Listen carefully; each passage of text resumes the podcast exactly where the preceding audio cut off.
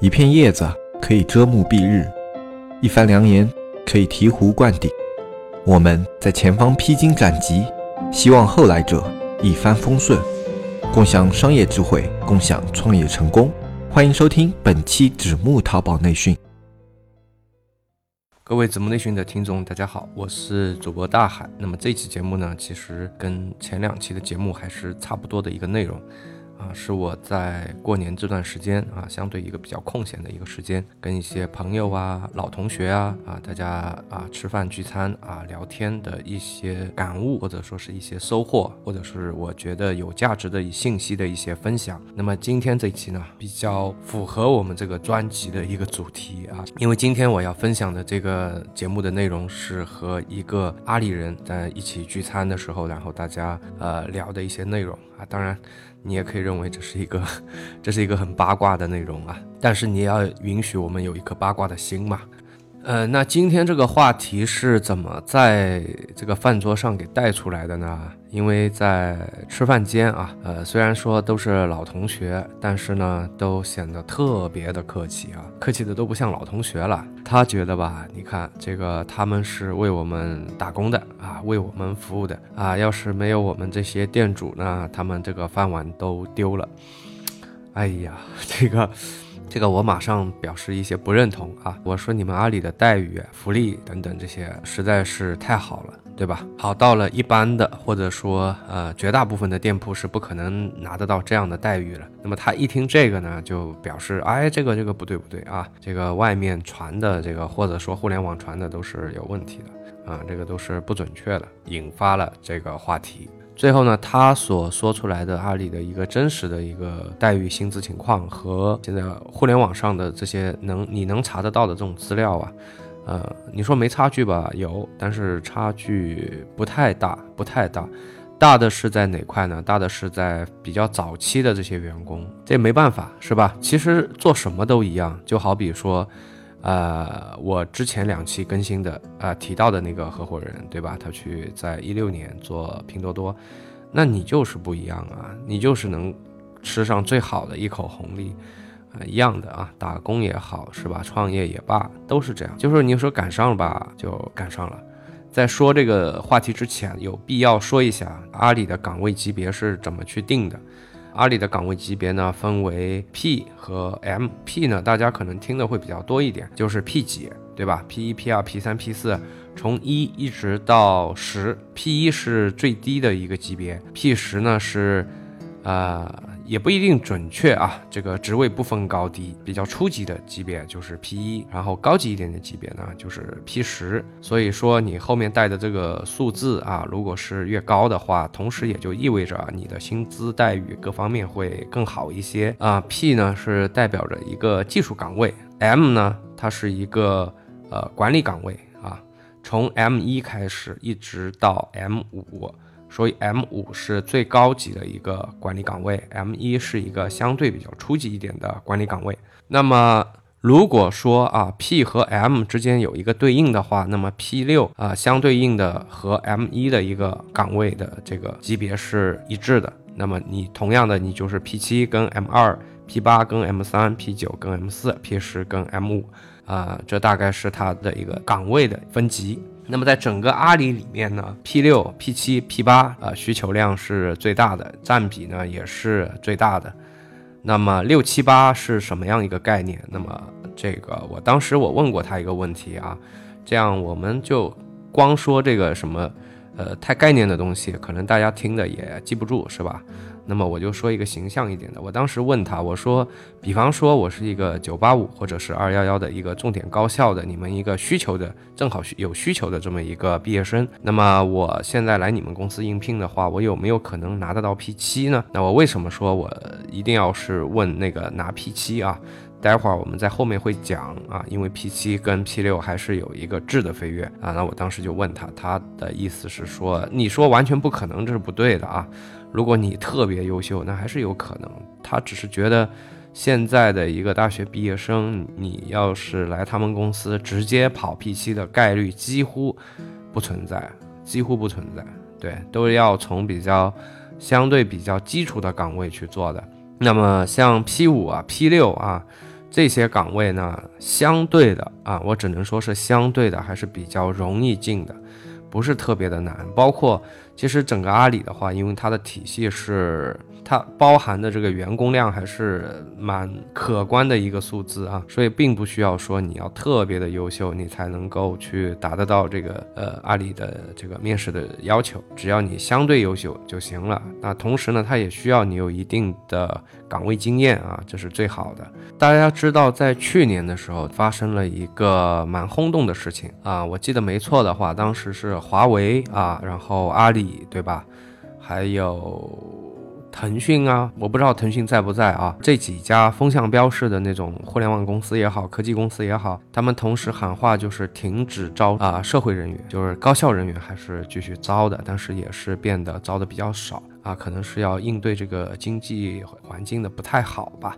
那么我们前面说到呢，阿里的整个啊级别呢，如果是按照技术岗位来分的话，是 P 一到 P 十；管理岗位来分的话是 M 一到 M 五。对吧？我也大概举了个例子啊，如果你是一个大学刚毕业的学生，你要去够这个 P 七，有没有可能性啊？基本没有，是吧？如果你说啊不对啊，我身边有个谁也被他聘上去了，而且就是 P 七。那他说明他特别特别特别的优秀啊，只能这么去解释。所以个例我们是不去谈的，我们谈的只是普遍的一个现象。那么现在我们来讲一下啊，为什么说这个 P 七它相对来讲会有一个质的飞跃呢？因为阿里是从 P 七开始。呃，你才能够拿得到阿里的期权，或者理解成股票，但是这两个还是有点区别的。那么接下来呢，我们就来讲一讲阿里的一个薪酬体系。这个其实我最后并没有在对话当中得到一个特别明确的一个答案。不过我觉得这也许就是一个最真实的答案，因为我查了一下，大概说整个阿里的话，如果你是能够做到 P 七、P 八、P 九，那么我在这里说一下。他们的一个年薪的范畴，P 七呢是三十到五十，P 八是四十五到八十，P 九是八十到一百。然后呢，后面呢从 P 七开始可以拿股，对吧？你可以拿一个期权。那么 P 七呢能拿两千四百股啊，P 八可以拿六千四百股，P 九呢可以拿一万六千股。这里啊其实有第一个误区，就是说啊我的年薪和我的那个股是不是会有一个叠加？比方说，这个年薪是三十到五十万 P 七的，对吗？那么这个三十到五十万包不包含这个股票呢？还有一个就是我们经常会听得到说，互联网公司啊，年终奖非常可观，啊，可能会发半年，可能是十二加三、十二加六、十二加十二，甚至是会翻倍。啊，那么实际情况是怎么样呢？这两个可能很多人都会搞不灵清啊，就会有点迷糊。那么同样的，我也把这个问题呢去问了一下我的同学，那么他说实际是这样子，就是说你的年薪，比如说你你的年薪是五十，那么你这个五十里面是包括了股票啊，然后包括了年终啊。然后包括了平时啊，这都是加起来是五十，而不是说这个五十是啊你这个落袋的，对吧？然后还要再配股票给你，然后还要再去给你一个额外的一个什么什么奖金啊？他不是的，他说全包。另外还有一个就是关于年终的问题，那么大家都会觉得啊，原呃年终互联网公司的年终会特别的夸张，对吧？你比方说像王者荣耀啊，一言不合就发一百万，这个。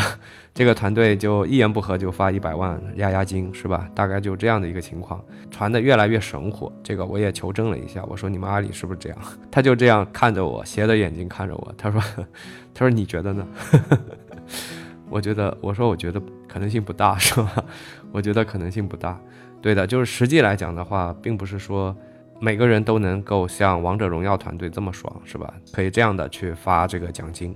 啊，一般来讲的话，阿里的奖金是这样的，他们是呃网传啊，网传是可以拿呃四个月是吧？还是七个月的？那实际来讲的话，就绝大多数的人啊，百分之八九十的人呢，他们是拿三个月的奖金。那么这个奖金呢，也不是说你随随便便就能拿的，嗯，阿里呢会有一个打分的一个制度，就你如果分啊足够高，那么你就可以拿的比三个月更高。啊，如果你分啊不达标，那么你是连这个年终奖都没了。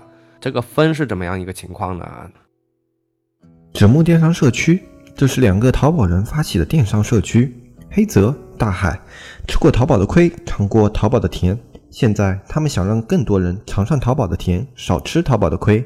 你是否对外面学院动辄千元的课程费用望而却步？你是否因为实时消息慢人一步而后悔不已？现在加入纸木淘宝社区，这一切都将不是问题。只需每天一元钱，畅快阅读各个学院千元系列淘宝课程，更有外网精选图文内容，一手干货，最新规则，实时玩法，严打预警。你需要的一切，只要每天一元，让原本大卖家才有的资讯内容实时呈现在你的眼前。三百六十五元一年，没有比这更超值的电商社区。每天一元钱，让天下没有难做的电商。那我们再说一下这个分吧，对，这个也是当时提过的。分呢，它是分成三个档次的啊，有一个档次呢就是这个待观察啊，需要提高啊，你今年表现不太好，就这么一个意思，就是末尾淘汰制的一个意思啊，啊，那是。占了总人群的百分之十，百每年有百分之十的人是有待提高的。这个分呢是低于了三点二五分，你就是有待提高了。然后今年不好意思，你年终奖就没了。还有一部分人呢，就是中间那个档次的，那么他呢是三点五分。如果你能够达到三点五分呢，那么哎，你就是符合预期啊，那你就可以拿到那三个月的奖金啊。当然，我说这三个月是绝大绝大部分的人吧。你在不同的岗位，啊，在不同的部门，那肯定会是有差异的，而且这个差异很大，因为这家公司太大了，所以它这个差异会非常的大。假如说你是能做到三点七五分，甚至是更高的话，那你自然而然就是属于优秀。优秀的话呢，年终奖可以拿半年以上，当然你的荷包就会比别人的更鼓一点，对吧？呃，网传呢，阿里的这个优秀啊，然后一般和这个有待提高或者待观察的比例是三六幺，实际呢是二七幺，就是一个明显的橄榄状嘛，对吧？优秀的和不优秀的其实都会显得比较少，绝大部分的人是属于啊比较平庸的，本来是一个比较瘦的橄榄，对吧？现在就变得更加的胖，就腰部更加的宽，那现在大概是这样一个情况吧，呃。我们拿一个 P 七来讲吧，因为它可能在整个人才结构里面属于啊中部左右的这样一个情况。那么如果说我们是一个 P 七的一个档次的话，那你大概可以拿多少钱呢？啊，那网传是三十到五十，对吧？然后这个我也是跟他去核实了一下，他跟我讲呢，这个其实不太准确，但是他也没办法给我一个准确的回答。为什么要这么说呢？他说了三个点啊，这个像极了，像极了姜文在二零一八年拍的一部《邪不压正》的这部电影，是吧？然后在那个宣传片的时候啊，他就说了三个点：时间啊、地点、人物。那么我们也按照这三个点来讲一下啊。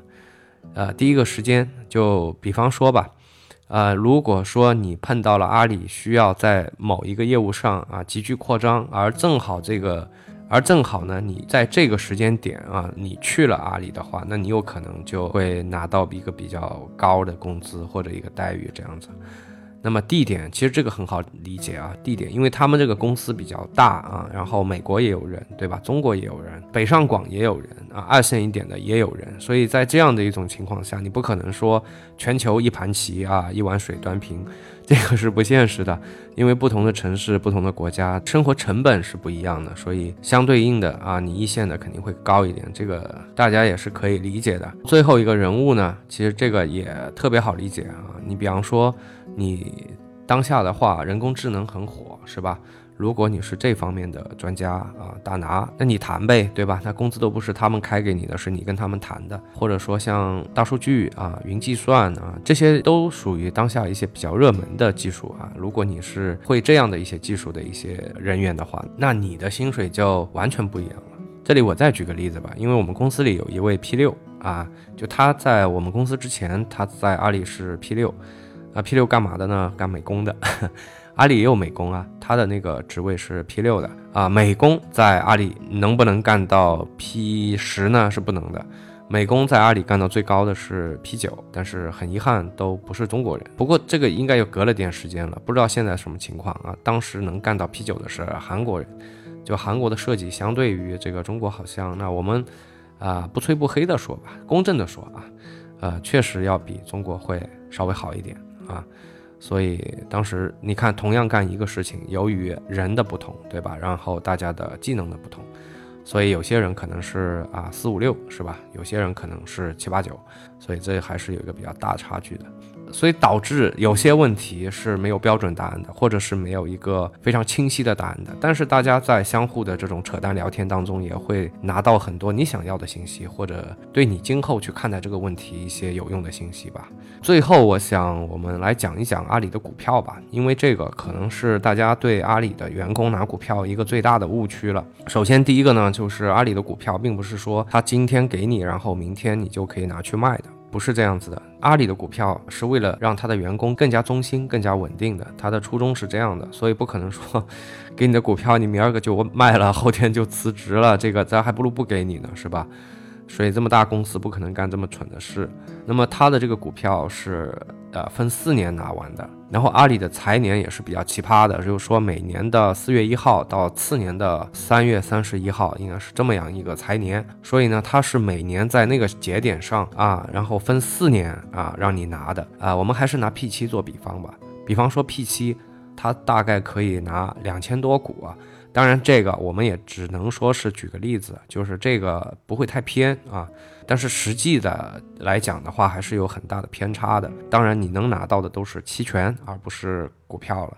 我们普通的理解是，比方我是一个 P 七，我能拿到两千多股，然后那我的收入是等于多少呢？就是等于这两千多股乘以，呃，当下的一个呃这个价格，对吧？这不就变成了我的收入吗？这个是大错特错，大错特错，还挺复杂的啊。呃，我听了个半天，也是听得迷迷糊糊，一知半解。不过呢，我同学还是蛮贴心的，跟我讲了一个啊白话版或简化版。那这我就啊来呃节目里讲一下这个简化版吧啊。这个大家担待着听一下啊，就不是那么的专业，但是很清晰的把这个账给算清了。你是拿到了啊阿里的两千股，如果拿到市场上去交易的话，你得先要去纳税啊，才能把股票归属给你。那这个税是多多高呢？是百分之四十多，四十五吧，是百分之四十五。对，你要把这个股票的这个价值的百分之四十五去纳税，那剩下到你手上就还剩了百分之五十五了。那么这下是不是就不用纳税了呢？也还不是。如果说你的股票就涨得很多，那么你多出来的部分还有一个所得税要交，所以这里还有一个百分之二十的所得税要交。那当然这是涨上去的情况。那如果是跌下来怎么办呢？啊，那跌下来这个就免了，这个所得税你可能就不用再交了。但是你所需要行权的这个税肯定还是需要交的，就我刚才说那百分之四十五。所以差不多你的股票最终到你手上的话，会打一个五折六折的样子。那么一个 P 七的员工，他在四年里面他能拿呃这么些股票的话呢，大概的也就给他算了一下，就按照现在的一个说法的话，但是他当时跟我说，啊，现在股票你都是需要拿钱去买的，就现在的员工都是需要拿钱买的，还不是所有人都有这个资格，对吧？那也只有说你达到 P 七以上你才可以啊，但他们以前，他们以前都是送的，或者说一块钱一股这样。那哎，这个就没法比了啊。比方说，我们假设啊，有一个阿里的一个 P 七或者是 P 八的一个员工啊，但 P 八是不止拿这一点的啊。一个 P 七表现的比较好的员工，他呢在四年里面拿了三千股啊，然后我们根据现在的一个股市的价格吧，就是一百八十三美元，然后乘以汇率，我们约等于六点七吧，啊，就然后再乘一个六点七，对吧？兑换成人民币嘛。然后我们再去掉税等等等等，这样算下来的话，大约啊，大约是，呃，一百八十四万啊。四年里面，你大概最后能够到你口袋的钱是一百八十四万。那么，当然跟网络上传的这种啊几千万是吧？然后两三千万，动不动就两三千万的这个，还是有那么一点差距，或者说呢，他们。那你作为阿里来讲的话，拿几千万的人肯定会有，但是这个并不是一个普遍情况，并不是一个普遍情况。我刚才算的这个可以算是一个普遍情况，就是你能做到这点职职位的话，你没问题，你还是可以拿这点钱。所以我觉得应该说什么事情最好还是去说一个普遍情况会比较好，不然的话容易混淆视听。这一期也够乱的，说的就是阿里的一个七七八八的东西，但是。呃，好歹就是大家会有个数。首先，第一个呢，阿里是我们东家啊。你作为阿里里面的员工，他的薪水我们只是一直听到网传非常高。那实际怎么样？实际，实际我刚才也算了，你们也听了，实际也很高，也很高。但是还好吧，就是没有像外面传的那么的夸张，是吧？呃，另外一个呢，就是我们也听说了，华为的薪资很高，然后腾讯的也不错。那这个问题我也问过。其实阿里、华为、腾讯啊这几家，包括百度啊这几家的薪资呢，也挺难拉得开的。但是呢，你在不同的部门差距也会很大。比方说啊，你在百度糯米啊，那这个和百度的人工智能，对吧？这个就没法比，是吧？呃，所以说你在什么部门很重要。第二个才是说你在什么公司。因为部门的这个权重会比公司要高一些啊，最后呢啊，为了平衡一下大家的内心啊，他的这个钱不好拿。你想嘛，我们公司里也有一位 P 六的，对吧？那为什么不再熬药熬到 P 七 P 八呢？然后也实现人生巅峰呢？因为这个真不是一般的人能拿得动的啊。在阿里的工作的话啊，还是比较辛苦的。你像那个双十一睡帐篷这个的，不是作秀啊，这个是真的。